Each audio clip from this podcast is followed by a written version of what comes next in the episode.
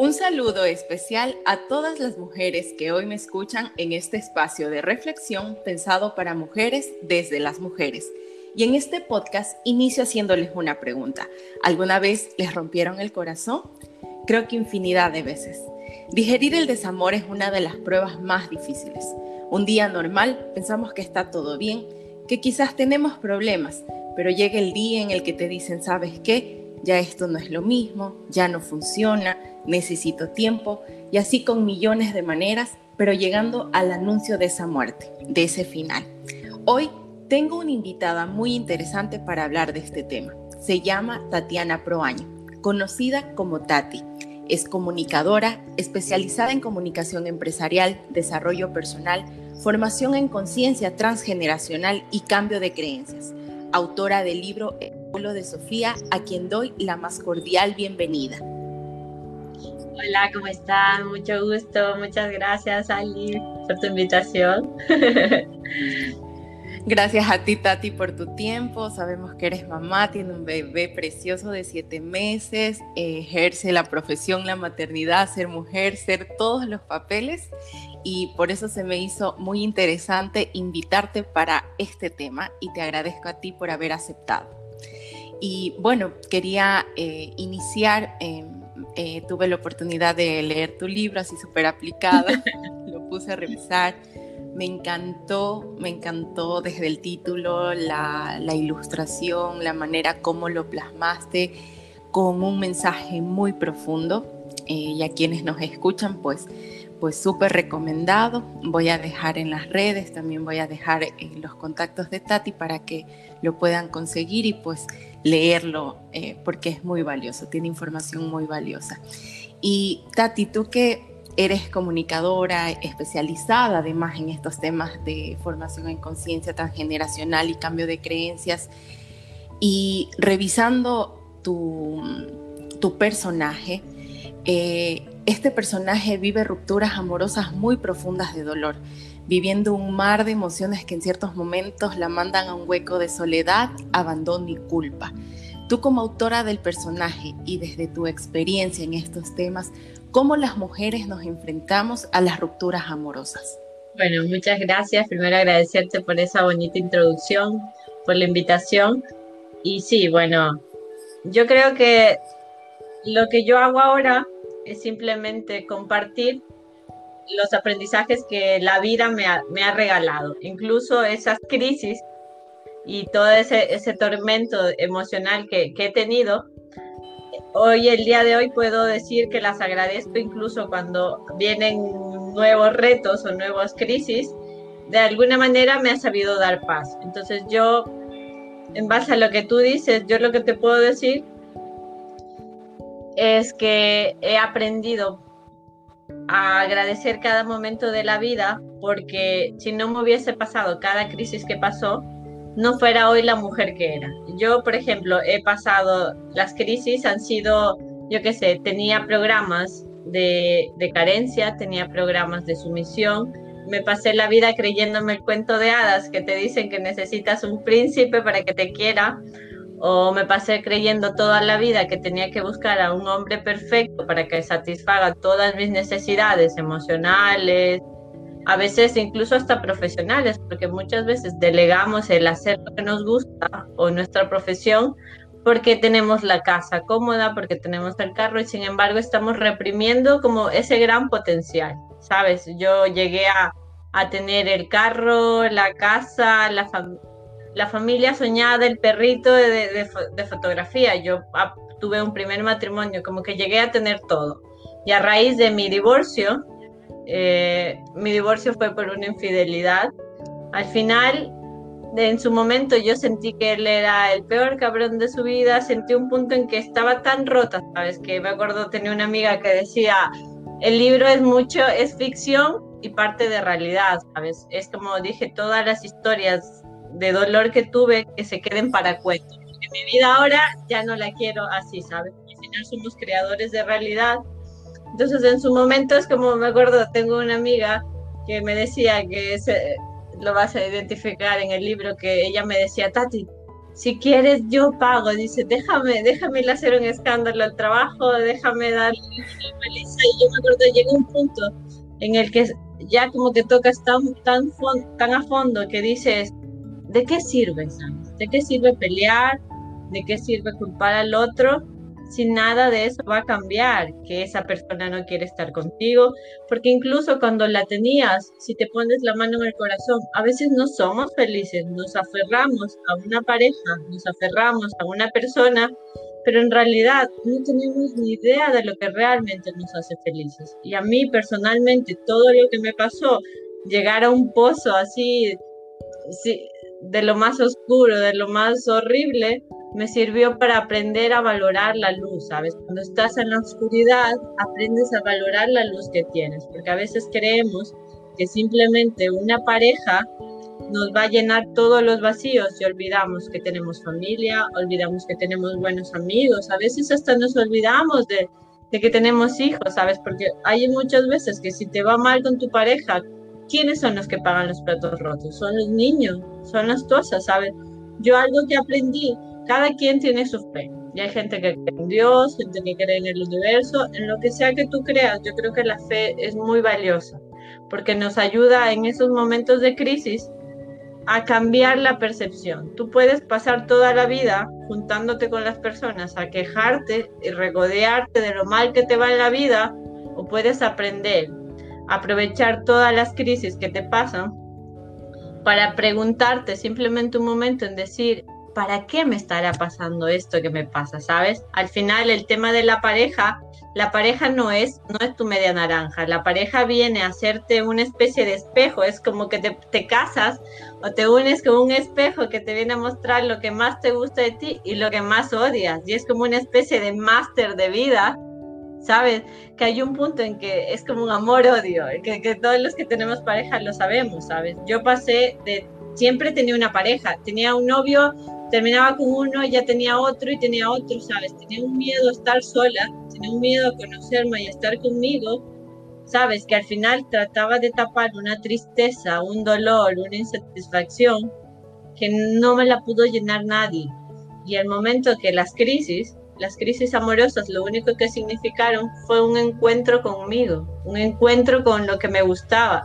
Y mira, pasé de vivir en Ecuador a terminar viviendo en España, de trabajé como tres años para el Ministerio de Salud, lo dejé todo por venir a hacer acá un máster de desarrollo personal, me gasté que era como 10 mil euros y la gente me decía, pero ¿cómo te vas a hacer un máster de algo que no tiene un título reconocido por una universidad? Le dije, es un regalo que yo me lo doy y yo no necesito que nadie me reconozca nada. Emprendí yo a reconocerme, yo a darme cosas, yo a esperar nada a nadie. Y al final la vida me dio lo que yo siempre soñaba, una familia. Y ahora ser madre ha sido algo que me ha empoderado como persona, como mujer.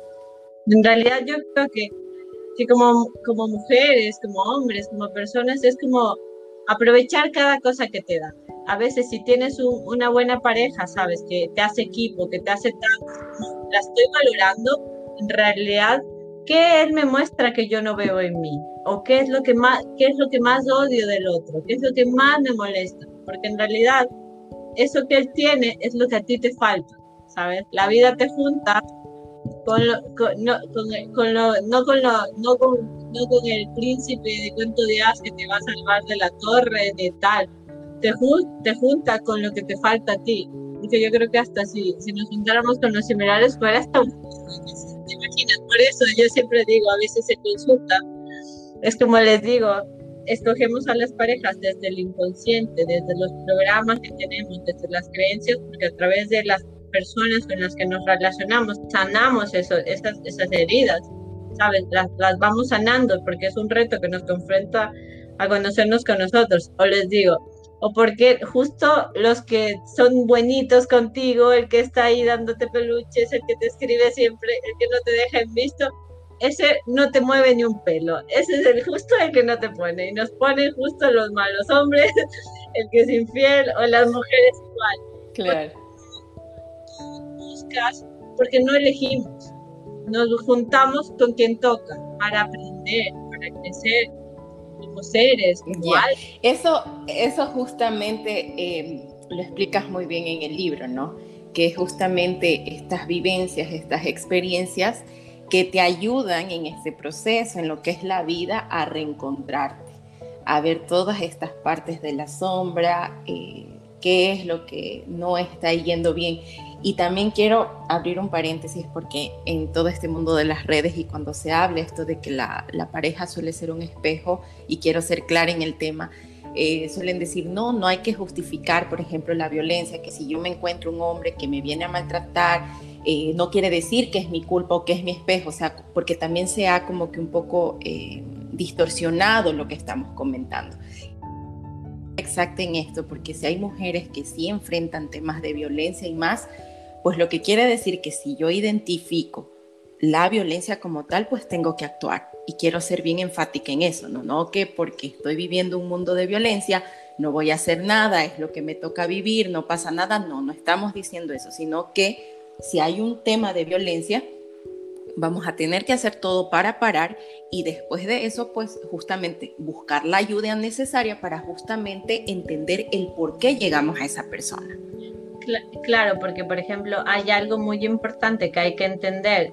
A veces solemos a compararnos y vemos es que la vecina le pasó esto y yo tengo que hacer esto. Y al final cada ser es un mundo y un ser diferente. Los temas que yo tuve capaz resuenan con una persona, pero nunca van a ser iguales a otra persona. Entonces, a veces tú te encuentras, por ejemplo, tú te encuentras con una persona que te maltrate, que tal, pues tú se nota que tú tienes un programa de sumisión que te cuesta poner límites, entonces la respuesta es que tú seas más sumisa, te calles, te dejes que te pegue, eso no es el tema. Si tú tienes, ves que afuera tú estás viendo a alguien que te maltrata, que te tal, es eso lo que denota es que a ti lo que te hace falta es aprender a ti a respetarte, a poner un límite, a decir no, porque yo digo, yo, digo, las personas cuando están viviendo algo que les asusta, que no les gusta, yo digo, pónganse a pensar en ese momento, a, ¿qué es lo que les daría más miedo hacer?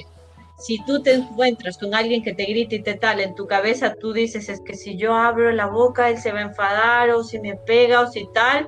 Es como identificar tus miedos en tu cabeza y es decir, ok, estoy lista, porque hay mujeres que se logran empoderar y se enfrentan o dicen, ¿sabes qué?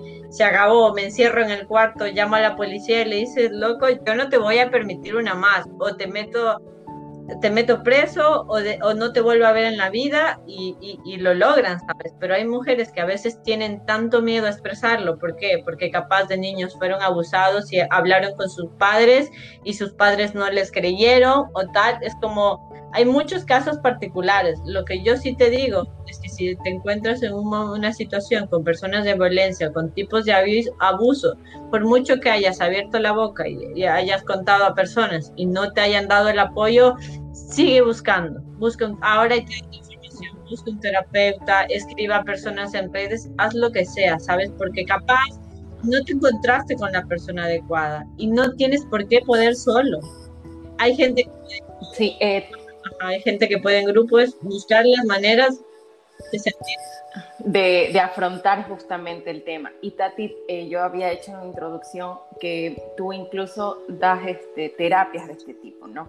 Eh, tienes eh, una manera de asistencia, por ejemplo, en el caso de, de esto, y quiero llegar justo a ese punto, porque el tema de la infidelidad, por ejemplo, a veces o no son infieles o somos infieles. O sea, como que en este rol de la vida eh, a veces jugamos todos los papeles, ¿no? En un punto como que jugamos el un papel, el otro y nos empieza a enseñar a entender todo desde todos los puntos, ¿no? Entonces, quiere decir que viene un aprendizaje más. Cuando hablas de programaciones, viene también aquí el tema de la niñez, de la donde la mujer que, que enfrenta el desamor se crió, qué absorbió. Entonces quiero que nos comentes qué es lo que hace la terapia transgeneracional, los programas de creencia para de alguna manera enfrentar el tema del desamor.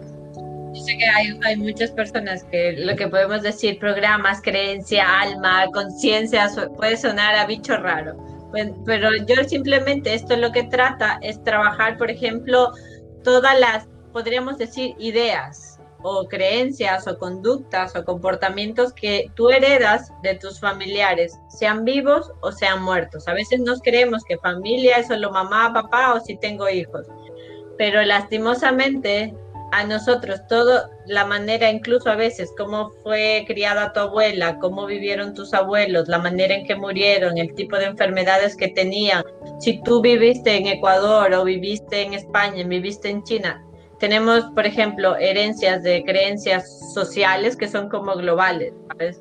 Por ejemplo, no es lo mismo una persona que se crió en España a, una persona que se crió en Ecuador. En Ecuador hay una especie de creencia social o colectiva en que las mujeres son un poco más sumisas y están como le cocinan al hombre, le lavan o están esperando que si salen el hombre le pague la cuenta o cositas así, son como creencias sociales, que si tú te juntas con tus amigas y dices, oye, este pues que no me pagó la cuenta o, yo qué sé, o que tiene que ser caballero o llevarme flores, pero son cosas que, eh, por ejemplo, acá... Tú,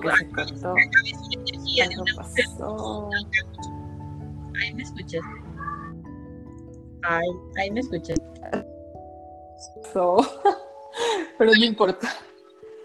bueno, les decía que es diferente, por ejemplo, las creencias que tienen. Por ejemplo, en Ecuador decía que hay a veces un programa un poco más de la mujer devota al hombre. Un poco más devota al hombre. Te enseñan cómo la mujercita tiene que lavar, cocinar, ser buena niña, callar, por favor, las cosas en la casa. Es que todos los hombres son infieles. Esa, por ejemplo, es una creencia.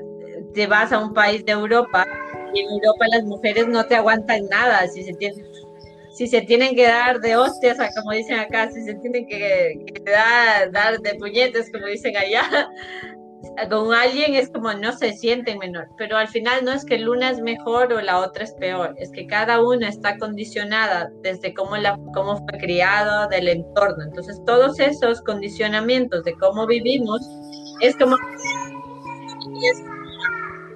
reaccionas a tu entorno, a, tus parejas, a lo que vives en relación con lo que tú crees, ¿sabes? Porque cuando yo tengo una pareja, yo voy a crear expectativas, es decir, yo voy a esperar ciertas cosas en base a lo que a mí me dijeron que yo necesitaba.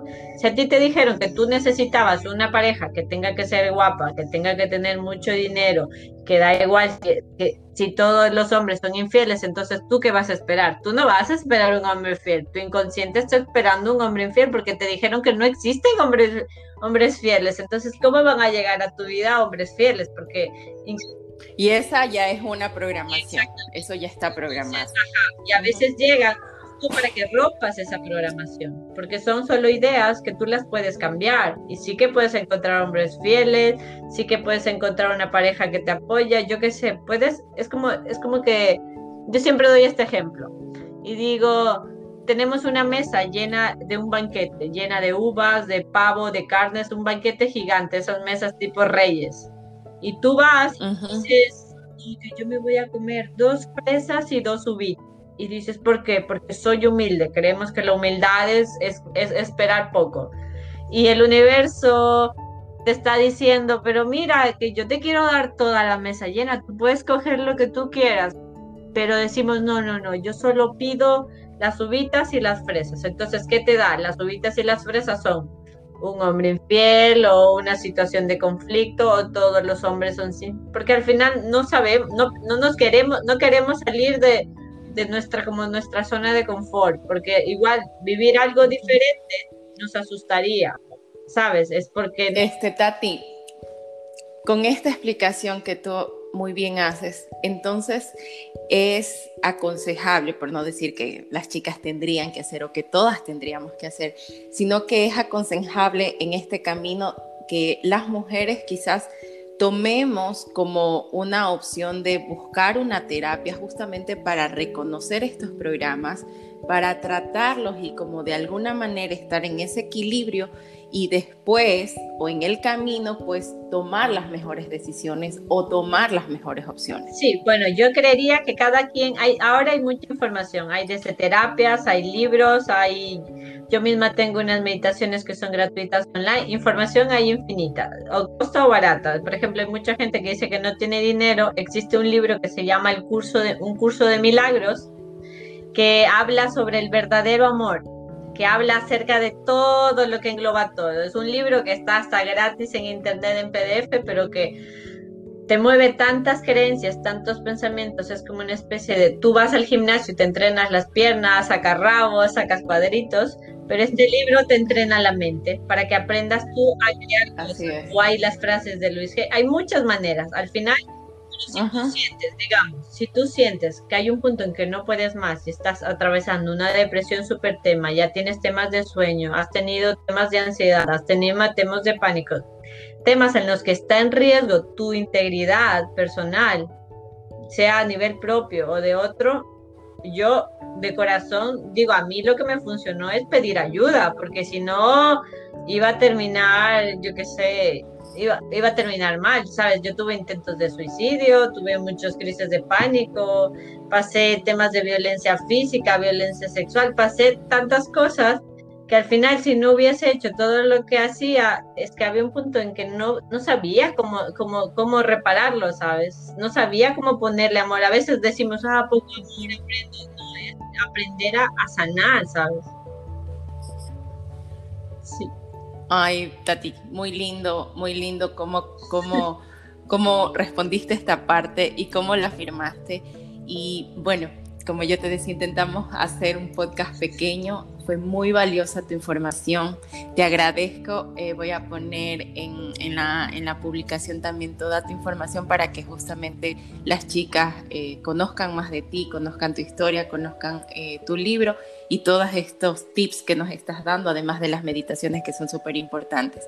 Y quería terminar antes de darte la palabra con un pedacito de tu libro que me pareció el extracto así súper chévere para este momento y en este párrafo empieza, ¿no? Por eso, hoy te invito a ser valiente y afrontar tu historia, tus miedos sin juzgamientos, sin culpables, sin malos ni buenos, con aceptación, perdón y amor, sin importar las consecuencias, porque lo importante es aprender de todo lo que tu mente te genera, porque si sucedió es porque era perfecto y necesario para que rompas tu zona de confort, te sacudas y trasciendas, porque la vida no es esconder lo que eres, lo que sientes, lo que sueñas. La vida es arriesgar, es soltar y confiar en que tenerlo todo solo depende de lo mucho que te ames.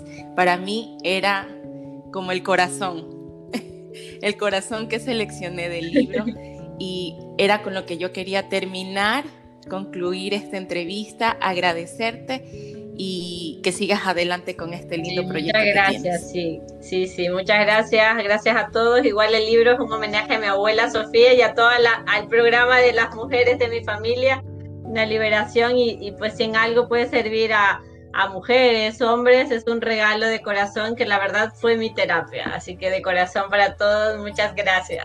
Nos seguiremos viendo. Sí, Tati, un abrazo inmenso. Muchas gracias.